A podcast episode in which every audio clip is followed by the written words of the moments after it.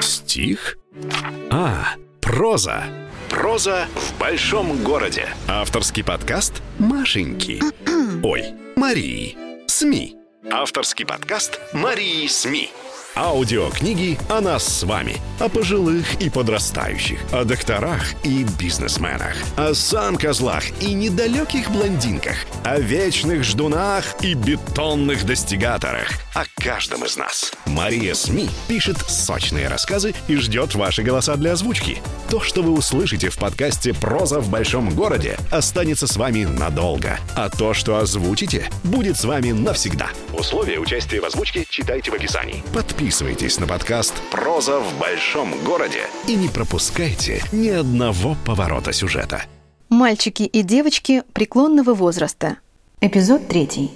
Светлана Игоревна Мунет, урожденная Ржевитина, сидела в маленьком холле дома престарелых у телевизора, смотрела немигающим взглядом на экран, по которому на фоне меняющихся картинок бежала новостная французская строка, и тихонько покачивалась в ритм собственных мыслей.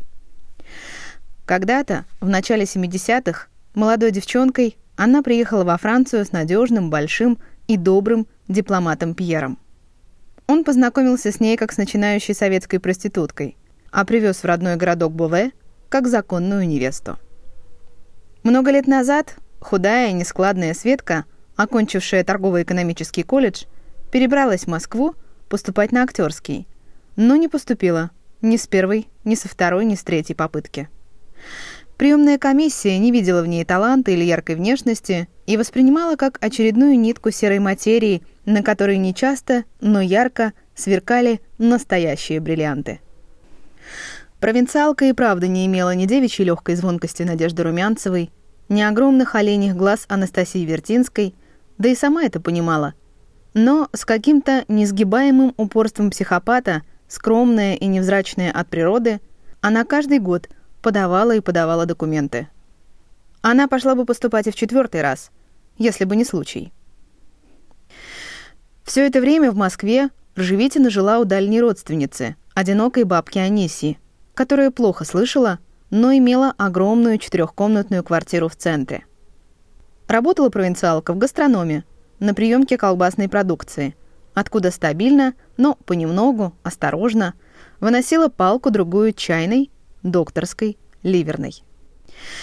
Последнюю Светка любила до одури. От ее легкого запаха, который чуткий нос чувствовал даже из толстой дермантиновой сумки на плече, несостоявшуюся студентку пьянила так, что, едва поднявшись в квартиру бабки на четвертом этаже, Ржевитина скидывала туфли в темном коридоре, мчалась на кухню, разрезала скрученный розовато-серый крендель и совала огромный кусок себе в рот прямо немытыми руками. Звуки, шедшие из ее горла при этом, были мурлыканьем оголодавшей по мартовским самцам кошки. Дожевывая, она торопливо мыла руки, ставила на плиту чайник и дорезала на большие ломти оставшийся аппетитный полукруг. Закончив с одним фрагментом колбасы, она жадными пальцами клала в рот второй, потом третий и так до конца. Этой ливерной с бабкой Анисией Светка никогда не делилась. Да что уж там, старуха даже и прийти к ней на кухню не успевала. Так быстро Ржевитина успевала ее замолотить. Тем мартовским вечером несостоявшаяся артистка снова спрятала в свою необъятную сумку скрученный ароматный рогалик ливерный и более темную и жесткую ее сестру колбасу чайную. Вторую простодушная Светка всегда оставляла в домашнем холодильнике и могла съесть от нее максимум два кусочка за раз. Дочавкав по лужам в разваливающихся ботинках до подъезда и влетев пулей на четвертый этаж, Живитина еще в коридоре услышала, что в гостиной бабка с кем-то громко переговаривается. Не особо обращая внимания на этот телефонный, как ей показалось, разговор, она достала из сумки ливерную, как обычно отрезала на кухонном столе от нее огромный ломоть и с торопливым упоением отправила его в рот. Зажмурив глаза от солоновато-перечно-мясного вкуса, Светка заурчала – «Сейчас бы чайку?» — пронеслось в голове. Она уже потянулась к обожженному со всех сторон чайнику, глотая сочное содержимое во рту, и открыла глаза. Около плиты стояла бабка Анисия, а чуть поодаль — красиво одетая незнакомая женщина. Они смотрели на нее участливо дружелюбно, по-видимому, умиляясь аппетитом и последующим наслаждением худенькой высокой девушки. «Что, Светочка, кушать захотела, голуба?» Басом протянула хозяйка квартиры. Светкина колбаса встала в горле тугим комом. «Добрый день, Светлана!» Вслед за бабкой отозвалась красиво одетая. «Я Тамара Павловна из ЖЭКа. Мы хотим провести ремонт в кухне и ванной вашей троюродной тетушки, Аниси Федоровны». Живительной не было дела до ремонта, и она не понимала, почему эта не по-советски шикарная дама говорит об этом ей. Для ремонта нужна подпись не только хозяйки квартиры, а еще и ваша, так как вы сейчас здесь живете. Дама внимательно посмотрела в Светкины серые глаза и добавила. «Правда, с собой так называемый гостевой бланк я не захватила. Приеду к вам завтра вечером, хорошо?» На этих словах Тамара Павловна кивнула бабке и ушла, захлопнув за собой дверь. Всю ночь колбасная гурманка ворочалась на большом диване – Ливерную она оставила на завтрак, потому что после Жековки аппетит как отрезала. Светка и сама не могла понять, чего она о ней все думает. Ну, хорошо одета, ну, с макияжем, с маникюром, ну и что? А главное, чего это она своими глазищами в ней выглядывала? Вечером следующего дня Тамара Павловна принесла для Ржевитиной гостевой бланк. Та подписала, не читая. После пили чай со Светкиным богатством из магазина – Шикарная дама много улыбалась и все спрашивала у провинциалки о ее жизни. В ее накрашенных глазах то и дело вспыхивал огонек неподдельного интереса. В конце женщина сказала, «Эх, Светлана, не смогу я вам помочь с вашей мечтой об актерском вузе. Но свои, несомненно, большие актерские способности вы могли бы по полной реализовать у меня на службе». «В ЖЭКе?» – удивилась Светка. «Нет, мой муж работает в сфере услуг», — расплывчато рассмеялась шикарная. «И нам как раз нужны такие высокие, стройные, но, главное, талантливые девушки. Приезжайте завтра после работы. Вот номер телефона». На этих словах Жековка протянула ржавительной бумажку и, легко встав со стула, прошла к выходу. Бабка Анисия не поняла и половины из их разговора а только радовалась скорому предстоящему ремонту. Его, впрочем, не случилось. Бумаги на ремонт оказались липой, а подписи жильцы четырехкомнатной квартиры поставили в пользу ее передачи самой Тамары Павловны, которая давно приглядела этот дом и выискивала какого-нибудь одинокого старика без наследников. Когда же на горизонте появилась троюродная племянница, мошенникам пришлось сделать еще одну бумагу об отказе от наследства. Все это выяснилось лишь через пару лет, когда бабки Аниси не стало. Тогда Светка уже не жила со старухой, а снимала койко-место с другими девочками. Тоже талантливыми и стройными, научившими ее премудростям актерства, хороших манер и поз в общении с иностранцами. Тамара Павловна оказалась вовсе не женой сутенера Валеры, а его правой рукой. Она имела процент с каждой девочки, которую приводила в индустрию – а еще обучала, помогала, разрешала спорные ситуации. Многие валютные работницы смотрели ей в рот, а она, обладая блестящим вкусом, красноречием и искренностью, всякий раз убеждала какую-нибудь очередную новенькую в благой гуманности и красоте их профессии. Когда Ржевитину втолкнули в номер француза Пьера, она зарделась, но все же сделала несколько шагов ему навстречу. «Салю, сова!» произнесла выученную фразу и глянула в его голубые глаза. Он расплылся в улыбке. Усадив ее на столик темного дерева, тепло и по-доброму гладил ее бесцветные волосы, бледные щеки, костлявые плечи. Он тут же забыл громкую фигуристую проститутку Лиду и все внимание сосредоточил на Светке. Его сестра, умершая от пневмонии в подростковом возрасте, теперь, словно вернувшись, сидела и не смело смотрела на него — даже голос был похож. Проводив Ржевитину до ее квартиры, что вообще-то строго запрещали правила работы, но дав ей за бестелесный вечер втрое больше ценника, он на завтра начал собирать документы и подключать все возможные связи для доставки девушки на свою родину. Когда все получилось, его родители, встречая ее в аэропорту, онемели от сходства этой русской с умершей дочерью Александрии. И только через год после их свадьбы Когда Ржевитина Монет уже неплохо понимала и говорила по-французски, Пьер признался ей, почему и он, и его семья настолько тепло и быстро ее приняли. На удивление, бесцветная тонкая Светка и большой мягкий Пьер жили почти без ссор. После семи лет неудачных попыток забеременеть, пара перестала пробовать.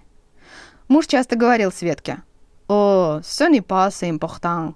Le plus important, ce que je t'y promis». «О, это совсем не важно. Главное, я нашел тебя». Мадам Монет безрадостно кивала и вторила мужу.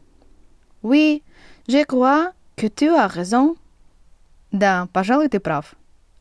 Ее глаза, однако, при этом всегда увлажнялись, и с каждым годом в душу словно кто-то капал из специального тюбика с пипеткой все больше грусти, которая, казалось, должна была исчезнуть вовсе, но почему-то все отчаяние доводило до горьких слез. Хотя Светлана, конечно, знала почему.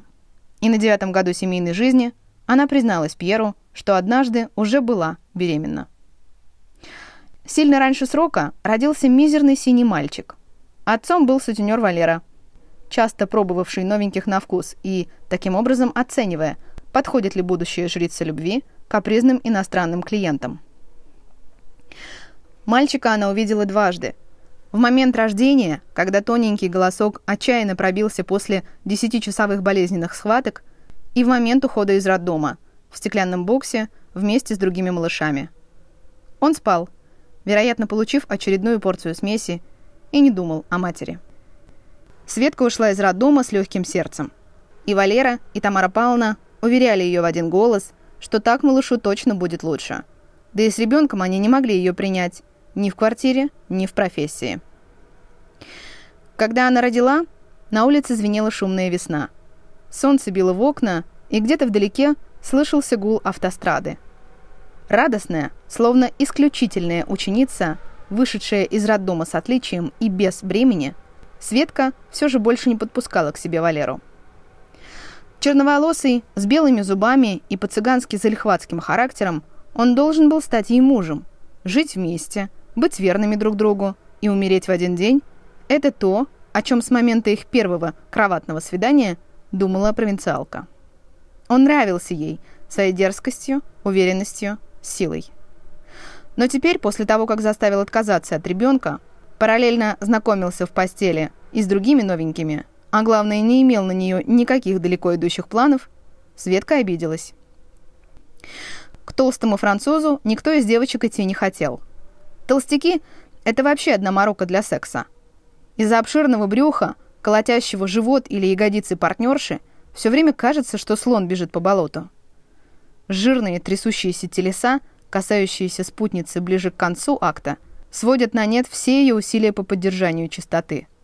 Парфюм, как и аромат заграничного крема для тела, куда-то улетучиваются, и вместо них ее руки и грудь пахнут его потом. Бррр. Но Светка пошла. Отчасти из-за мести Валерия, отчасти, потому что еще ни разу не была с французом. «Мадам, vous regardez de la télévision depuis longtemps, et le déjeuner commence bientôt. Vous devez aller de votre chambre maintenant. Мадам, вы уже долго смотрите телевизор. К тому же скоро начнется обед. Вам сейчас нужно пройти в свою комнату. Это большая широкоплечья работница дома престарелых Клара отвлекла Светлану Игоревну от ее бесконечных теперь воспоминаний. Oui, oui, Clarinette. Alors, dans ma chambre. Et pour le déjeuner ce soir? Да, Кларочка, пойдемте в мою комнату. А что сегодня на обед?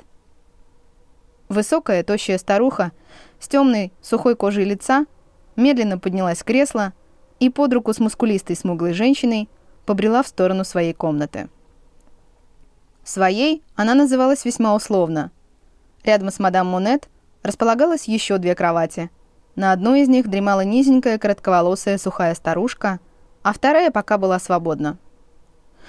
Светлана Игоревна аккуратно присела на свою постель, медленно достала из-под покрывала и поставила к изголовью подушку, опершись на нее сгорбленной спиной, и затащила на ложе больные большие ноги. Боковое зрение вдруг уловило легкое движение на пустой кровати. Старуха повернула голову и увидела Пьера, умершего шесть лет назад. Он улыбался ей, выглядел молодо, Глаза светились голубым, как при жизни. И рядом с ним еще была светловолосая высокая девушка, которая тоже молчала и улыбалась. Живитина догадалась, что это его сестра. Почему-то было ощущение, что они зовут ее с собой. Но Светлана Игоревна точно знала. Еще рано. Она отправила им воздушный поцелуй и тихонько помахала ладонью. Скоро они исчезли. За окном светилась очередная весна. Кажется, был апрель. Их дом престарелых стоял в маленькой деревушке на несколько домов. Со своей кровати мадам Монет видела голубое до боли в глазах небо, взрывающееся богатыми солнечными лучами и соединяющееся вдалеке со стрекочущим бесконечным лугом. Чем больше проходило времени, тем больше Ржевитина вспоминала о своем далеком сыне. Первые годы брака она почти не думала о нем. Но мало-помалу, особенно когда поняла, что больше не сможет иметь детей – Светлана Игоревна заболевала горькими воспоминаниями. Иногда в полудреме ей казалось, что вот он, ее малыш, лежит и сопит вместе с ней и Пьером на их огромном ложе. Вот и розовые пальчики, и изгиб пухлого животика. Правда, лица никогда не удавалось разглядеть. На утро, когда солнце освещало их спальню, она несколько секунд после пробуждения внимательно смотрела на простыни. Потом, выучившись на психолога и работая с брошенными подростками, мадам Монет всякий раз словно утешала и своего покинутого сына. Она никогда не пыталась его разыскать. Но раз в месяц, посещая православную службу в маленькой церквушке, всегда с горячими слезами просила Господа помочь ему, где бы он ни был и чем бы ни жил. Одно время они с Пьером подумывали об усыновлении, но, придя впервые в детдом, Светлана Игоревна поняла, что никогда не полюбит чужого ребенка. Утешить, обнять, поддержать, поставить себя на его место – да, но полюбить не получится. Мадам Монет перекрестилась. «Господи, Господи, помилуй нас, грешных!» и прикрыла глаза. Через пять минут их позвали обедать. Вы прослушали очередной выпуск авторского подкаста Марии СМИ «Проза в большом городе». Чтобы не потеряться в поворотах сюжета и быть в курсе новых рассказов, подписывайтесь на подкаст «Проза в большом городе». Вся контактная информация для сотрудничества, размещение рекламы, озвучание новых выпусков указана в описании подкаста.